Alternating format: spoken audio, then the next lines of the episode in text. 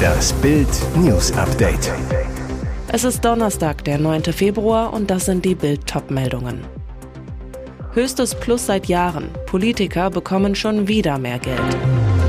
Autofahrer blockieren, aber nach Asien fliegen. Ausgerechnet er, Klima-Janik, liebt starke Motoren. Nächster Pöbelanfall bei DSDS. Gegen wen Dieter Bohlen jetzt wettert. Höchstes Plus seit Jahren. Politiker bekommen schon wieder mehr Geld. Die 736 Bundestagsabgeordneten bekommen ab Juli 351 Euro mehr im Monat. Es ist das höchste Plus seit 2015. Die Diäten der Parlamentarier sollen um 3,4 Prozent steigen. Das geht aus vorläufigen Berechnungen des Statistischen Bundesamtes zur Entwicklung der Nominallöhne im vergangenen Jahr hervor. Die Lohnentwicklung ist nach dem Abgeordnetengesetz maßgeblich für die Diätenerhöhung im folgenden Jahr. Die Diäten steigen von 10.323,29 Euro auf 10.674,28 Euro brutto im Monat. Außerdem erhöhen sich die Pensionen der Abgeordneten. Für jedes Jahr im Bundestag winken künftig 267 Euro Pension. Ein Durchschnittsverdiener müsste dafür 7,4 Jahre arbeiten. Nach einer Legislaturperiode bekommen die Parlamentarier dann schon 1068 Euro Pension. Das entspricht der Rente eines Durchschnittsverdieners nach knapp 30 Jahren.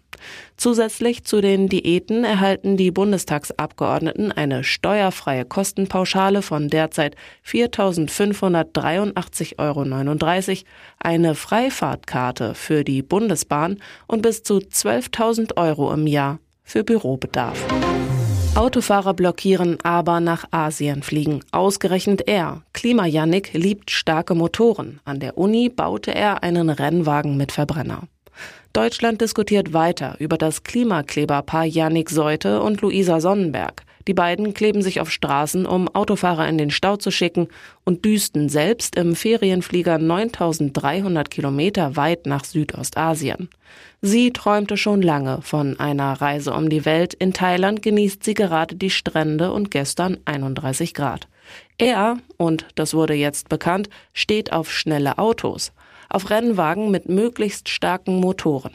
Der Maschinenbaustudent führte als Teamleiter an der Ostbayerischen Technischen Hochschule Regensburg eine Gruppe von rund 70 motorsportbegeisterten Studenten an. Simon Lachner, Sprecher der letzten Generation Regensburg, Yannick hat mit seiner Klebeaktion politischen Protest gegen die Klimapolitik der Bundesregierung geäußert und niemanden persönlich vorgeschrieben, dass er weniger CO2 ausstoßen soll. Er hat sich nicht perfekt verhalten. Wir sind alle nicht perfekt. Boris Beckers Tochter Anna Ermakova, mein Leben als das Besenkammerkind. Sie war ihm schon immer wie aus dem Gesicht geschnitten. Und so gab es keinen Zweifel. Anna Ermakova, 22, ist definitiv die Tochter von Tennislegende Boris Becker. Auch wenn der das erst ein bisschen später einsehen wollte. Stichwort Besenkammeraffäre. Mittlerweile modelt Anna, lebt in London und gab bislang wenig Interviews aus Selbstschutz, wie sie nun im RTL-Podcast zur Tanzshow Let's Dance verrät. Dort wird sie nämlich bald das Tanzbein schwingen und damit in den öffentlichen Fokus rücken. Zur Erinnerung, entstanden ist das Model 1999 bei einer kurzen, aber ziemlich intimen Begegnung von Papa Boris Becker und Mama Angela Ermakova in einer Besenkammer im Nobelrestaurant Nobu in London. Damals war Boris noch mit Barbara Becker verheiratet und die mit dem zweiten Kind des Paares schwanger. Ein riesiger Skandal, der für unzählige Schlagzeilen sorgte. Keine einfache Situation für Anna. Es ist verrückt, Kinder müssen sowas eigentlich nicht wissen, erzählt Anna. Um Kommentare darüber ertragen zu können, habe sie sich ein dickes Fell wachsen lassen. Es ist hart, damit aufzuwachsen. Man fühlt sich sehr isoliert. Es ist komisch, darüber zu sprechen. Und weiter, Wahrscheinlich denken die Leute nichts Gutes, wenn sie meinen Namen hören. Familie ist Familie, aber das definiert mich ja nicht als Person. Nächster Pöbelanfall bei DSDS. Gegen wen Dieter Bohlen jetzt wettert. Schon wieder Stress bei Deutschland sucht den Superstar. Mit seiner Durchnudelentgleisung gegen Kandidatin Jill Lange hatte Dieter Bohlen bei DSDS für einen Sexismus-Eklat gesorgt. Jurykollegin Katja Krasavice legt sich seitdem öffentlich mit dem Pop-Titan an. Der vergriff sich in der Folge am Mittwochabend wieder im Ton. Diesmal traf es die Mitarbeiter in der Regie. Beim Auftritt von Nachwuchssänger Dardan Laiki geriet Bohlen in Rage. Als sich der Kommissionierer aus Ansbach mit ein paar Sätzen vorstellen wollte, verstand die Jury kein Wort. Das Mikrofon am Pulli des Bayern war zu leise eingestellt. Das Problem wurde nicht schnell genug behoben, was den Jurychef endgültig aus der Fassung brachte. Er war auf 180. Das Mikrofon klingt doch scheiße, Mensch. Das hört ihr doch. Ihr habt doch Ohren da oben durften sich die betreffenden Mitarbeiter anhören. Selbst als es endlich funktionierte, war der Pop-Titan mit dem Klang nicht zufrieden. Sein Kandidat zur Probe ins Mikro. Test, Test, alles okay? Läuft? Hört ihr mich? Darauf Bohlen. Naja, schön ist anders.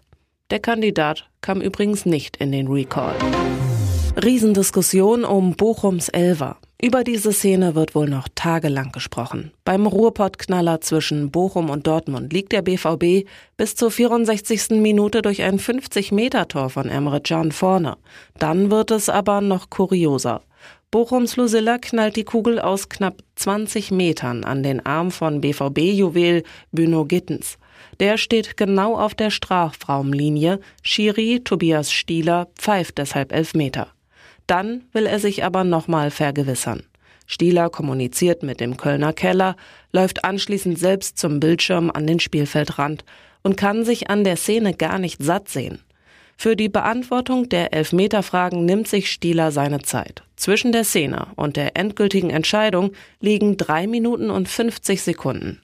Dann zeigt Stieler wieder auf den Punkt und bestätigt seine ursprüngliche Entscheidung. Die Dortmunder Bank kann den Pfiff nicht nachvollziehen. Bochums Kevin Stöger verwandelt den fälligen Strafstoß zum 1 zu 1. Schnell ist der BVB-Frust aber wieder verflogen. Nur sechs Minuten später trifft Reus zur erneuten Führung. Und jetzt weitere wichtige Meldungen des Tages vom Bild Newsdesk. Sie flogen schon vor Jahren über die USA. Trump-Regierung hielt China-Ballons für UFOs. Der ehemalige US-Präsident Donald Trump forderte immer wieder lautstark, sein Nachfolger Joe Biden solle den chinesischen Spionageballon abschießen. Trump tönte am Sonntag, er hätte das Flugobjekt schon längst vom Himmel geholt, wenn es während seiner Präsidentschaft durchs Land geflogen wäre. Doch dabei ist genau das mehrfach passiert.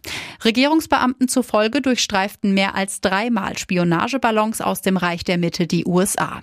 Identifiziert hat sie aber niemand, gestand Glenn van Herk, der als NORAD Kommandeur für die Luftsicherheit der Vereinigten Staaten verantwortlich ist. Ich sage Ihnen, dass wir diese Bedrohung nicht erkannt haben und das ist eine Lücke, um die wir uns kümmern müssen, sagte er am Montag. Stattdessen stuften die USA die Spionageballons als UFOs, also unbekannte Flugobjekte ein, wie Business Insider berichtet. Das ist besonders bitter, weil die UFOs in der Nähe von militärischen Einrichtungen gesichtet wurden, etwa auf der Pazifikinsel Guam, wo die USA Marine- und Luftwaffenbasen besitzt, oder über den Häfen von Norfolk und Coronado, vor denen Flugzeugträger ankern. Unbekannter schoss mit Schreckschusswaffe mitten in Dresden. Mittwochnachmittag ballerte ein Unbekannter mitten im Zentrum offenbar mit einer Schreckschusswaffe in die Luft. Nach einem Zeugenhinweis rückten gegen 15.50 Uhr mehrere schwer bewaffnete Beamte an der Wilstruffer Straße an. Unter den 18 Einsatzkräften befanden sich auch Beamte, die auf die Bewältigung von lebensbedrohlichen Einsatzlagen spezialisiert sind, sagte ein Polizeisprecher. Doch schon kurze Zeit später gab es Entwarnung. Derzeit ist keine Gefahrensituation für die Bevölkerung erkennbar. Nach aktuellem Ermittlungsstand hat ein Unbekannter mit einer Schreckschusswaffe in die Luft geschossen. Verletzt wurde dabei niemand, sagte ein Polizeisprecher. Die Polizei sucht im Umfeld der Altmarktgalerie nach dem unbekannten Schützen. Gegen ihn wird wird wegen Verstoßes gegen das Waffengesetz ermittelt. Investorenzoff entschieden. Bayer-Boss Baumann wirft hin. Bayer Baumann wirft hin. Ein Amerikaner übernimmt den Aspirin-Konzern. Nach anhaltender Kritik von Investoren nimmt Bayer-Chef Werner Baumann vorzeitig seinen Hut. Neuer Vorstandsvorsitzender zum 1. Juni werde William Bill Anderson. Zuletzt Chef der Pharmasparte des Schweizer Konzerns Roche, wie der Pharmakonzern aus Leverkusen am Mittwoch mitteilte. Baumann wird Ende Mai in den Ruhestand gehen. Bis dahin werde er eng mit Anderson zusammenarbeiten, um einen reibungslosen Übergang sicherzustellen, hieß es.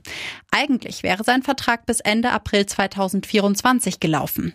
Bayer war seit Mitte vergangenen Jahres auf der Suche. Baumann hatte zuvor bereits angekündigt, seinen Vertrag nicht verlängern zu wollen. Anderson ist studierter Chemieingenieur. Baumann stand seit der milliardenschweren Übernahme des US-Saatgutriesen Monsanto massiv unter Druck. Auf der Hauptversammlung 2019 war Baumann als erster amtierender Vorstandschef eines DAX-Konzerns von den Aktionären nicht entlastet worden. Es geht um TV-Millionen, Aufstand der Traditionsclubs. In der Bundesliga formiert sich eine neue Allianz. Das Ziel, die Geldverteilung soll revolutioniert werden. Weniger Kohle für die Werks- und Investorenvereine wie RB Leipzig, Wolfsburg und Hoffenheim, mehr für die Traditionsclubs mit großem Fanandrang. Die neue Vereinigung hat sich nach Informationen von Sportbild und Bild den Namen Team Fanintensive Vereine gegeben. Frankfurt, Schalke, Stuttgart, Bremen, Bochum und Hertha BSC aus der Bundesliga sowie HSV, Düsseldorf und Nürnberg aus der zweiten Liga sind dabei. Die neue Gruppe löst damit das Team Marktwert ab, das für ähnliche Ziele eingetreten ist. Allerdings geht es jetzt um viel mehr als die TV-Einnahmen. In Kürze wird es auch darum gehen, wie die Einnahmen aus der geplanten Beteiligung eines Investors an einer neuen DFL-Vermarktungsgesellschaft für die TV-Rechte aufgeteilt werden. Erwartet werden 2,5 bis 3 Milliarden Euro. Das Team Fanintensive Clubs will als erstes die Frage klären, wie sich die Liga in Zukunft präsentieren und wofür sie stehen will. Für internationale Erfolge ihrer Top-Clubs oder für eine spannende, weil ausgeglichene Bundesliga. Klar ist, egal wie die Antwort lautet, die Strahlkraft der Traditionsvereine soll viel höher bewertet werden als bisher.